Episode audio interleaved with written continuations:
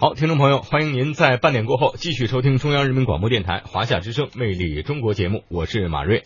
大家好，我是猪猪。进入到下半时段，魅力小城。大理市是大理白族自治州政治、经济和文化的中心。一九八四年，国务院批准对外开放城市。大理的历史悠久，是云南最早的文化发祥地之一。那么，根据文献记载，四世纪白族的祖先就已经在这里繁衍生息，散布了很多的氏族部落。史书上呢，称为是昆明。之属，他们创造了灿烂的新石器文化。接下来就让我们一起走进白族人的家乡云南大理。一辆车，十几个人，欢声笑语，一路美景。我们就这样在一个阳光明媚的早晨开始了云南西部行。美丽的云南虽已进入了冬季，但我们的心却是暖的。回想起云南之行。是这样开始啊！各位，车子现在启动了，标志着我们这一次云南西部柴板这个行程的开始。我们这一次呢，主要是到云南西部的怒江傈僳族自治州，然后保山市和德宏傣族自治州。那这一个这三个地区呢，都是跟缅甸接壤的。我们现在是在昆明。我们要顺着黄色的这一条线呢，是这个昆明到大理的高速公路，往西走，一直往西，往西走到这个宝山，再从宝山这儿的转国道，一直上到六库、嗯福贡和贡山，哇，然后呢再折下来到宝山到腾冲，然后呢再下来到德宏，要到瑞丽、芒市，完了以后呢又顺着这条路呢返回昆明。所以这一趟的行程大概会在三千公里左右，期间的欢乐和艰辛是可以想象的。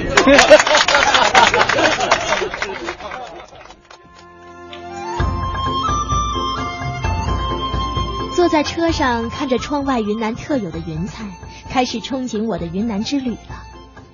据领队马老师说，我们这一次的行程要持续十天左右，而我们要去的地方是一般游客不可能选择的西部。是云南相对比较原始、淳朴、没有被开发的少数民族地区，因此此行将会令我们终身难忘的。这究竟是一场怎样的旅程呢？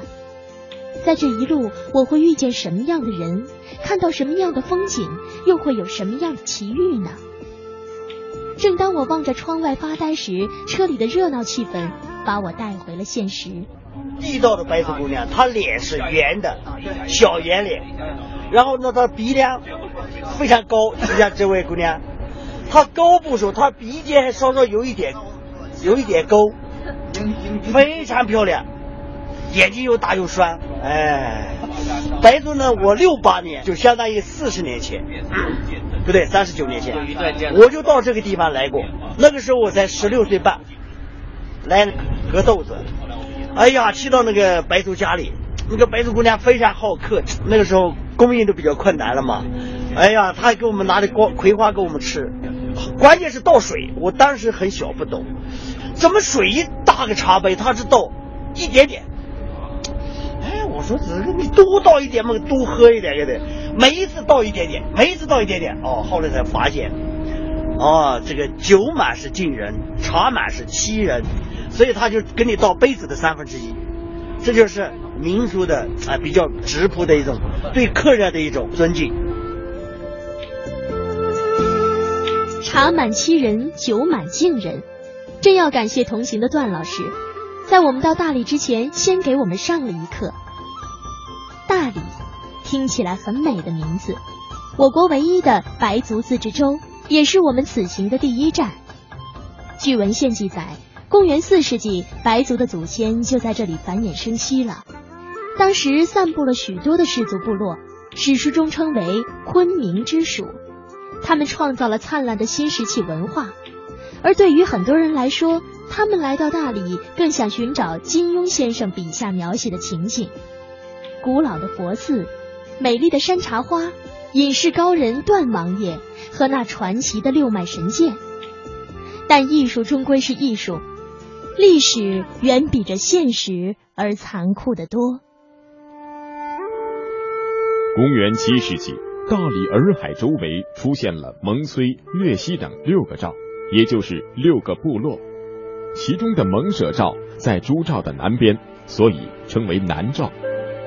公元八世纪，南诏在唐朝的支持下建立了南诏政权，南诏与唐王朝之间关系逐渐密切。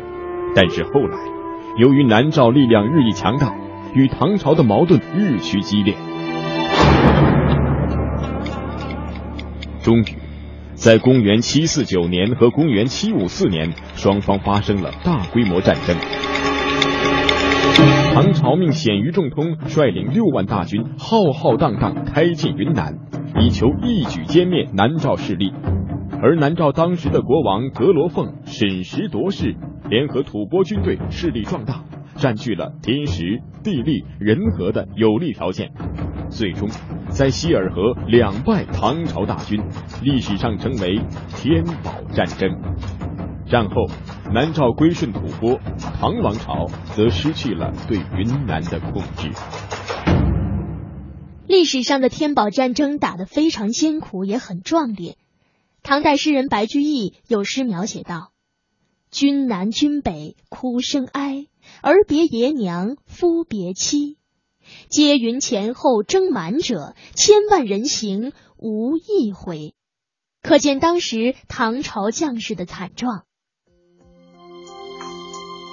不过历史已经过去，现在的大理是一个充满了祥和平安的古城。来到这里，你会有一种超凡脱俗的感觉。他一个觉得这里怎么样？很干净啊！感觉到进了一个把时光倒回头。走进了古代的时候，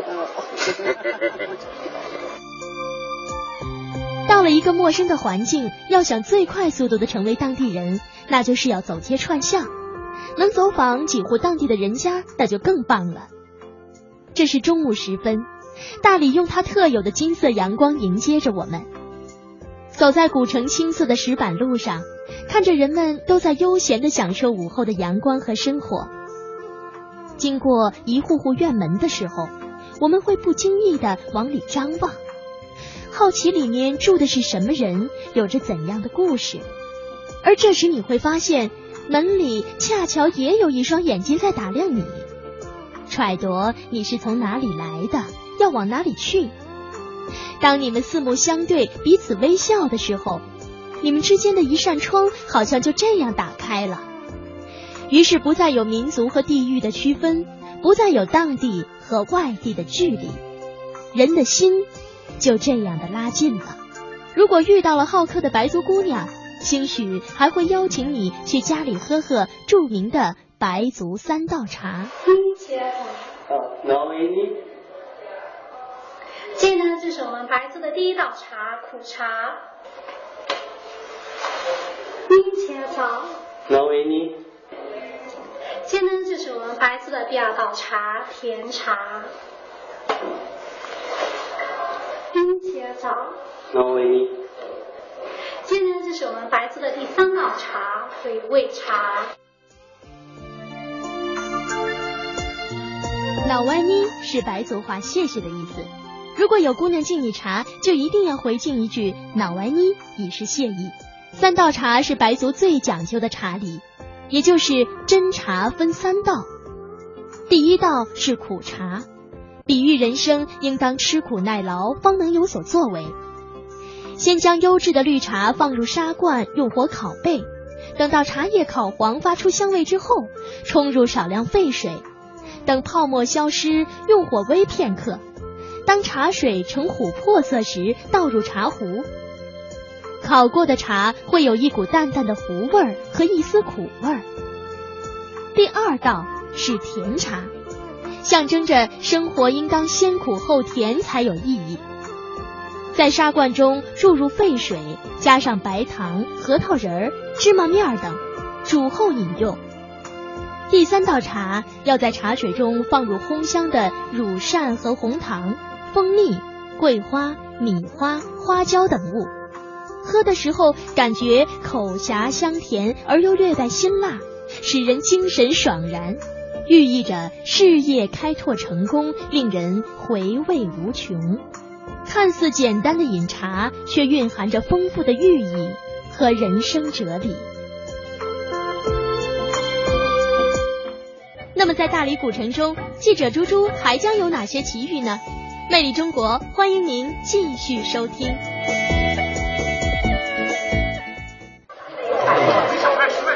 高纯有一家世世代代居住在大理古城，由于做旅游生意赚了钱，今年他把家里的房子重新翻修，很是漂亮。我们有幸参观了他的新居，这是一个两间的院子，除了现代化的电器和新鲜的彩绘之外。建筑基本还是保留了白族民居的特色。呃，白族的建筑的风格呢，它主要有两种，一种是三发一照壁和四合五天井。那三发一照壁呢，就是呃东边是照壁，西面、南面、北面各有一发房子，呃围建起来就叫三发一照壁。那四合五天井呢？它就是对对，就像这个院子了。它东边也是一发房子，就是四面有房子叫四合，四个角落每一个角落有四个小天井，加上中间一个大天井，就四合五天井。哎，另外楼上呢串起来就叫走马串角楼，就两个院子都能串通所有的房间，所以就叫走马串角楼。哎，走马串角楼，哎，哎也很有特点。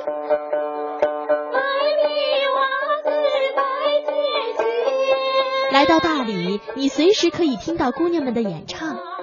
蓝蓝的天，五彩的云，金色的阳光，使得你也会有一种想要歌唱的欲望。同行的段老师就忍不住了。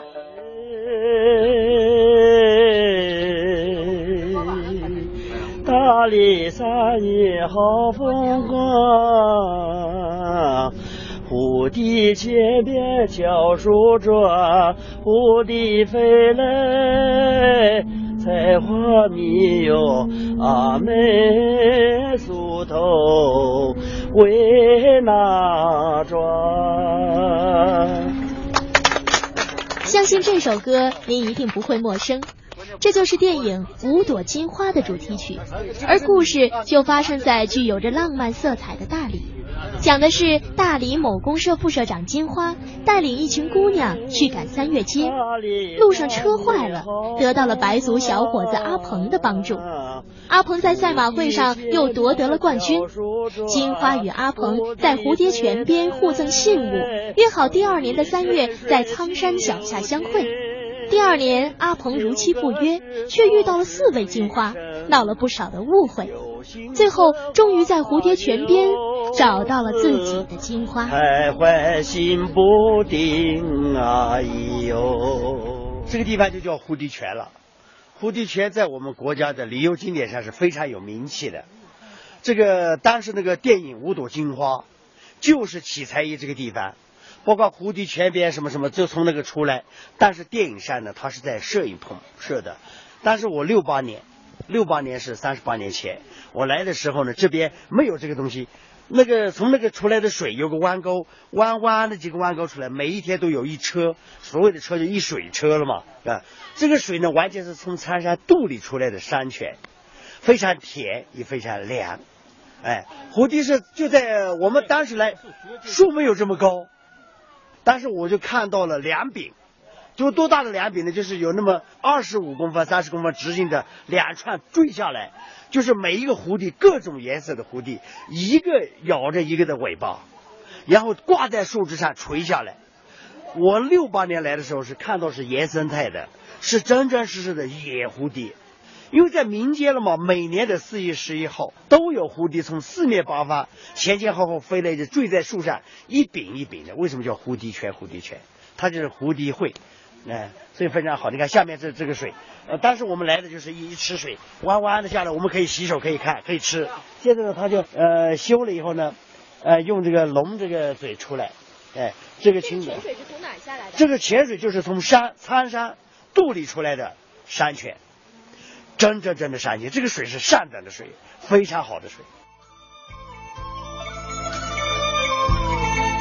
虽然现在的蝴蝶泉已经没有了原来那样的彩蝶飞舞，但在白族人民心中，蝴蝶泉是一个象征爱情、叫忠贞的泉。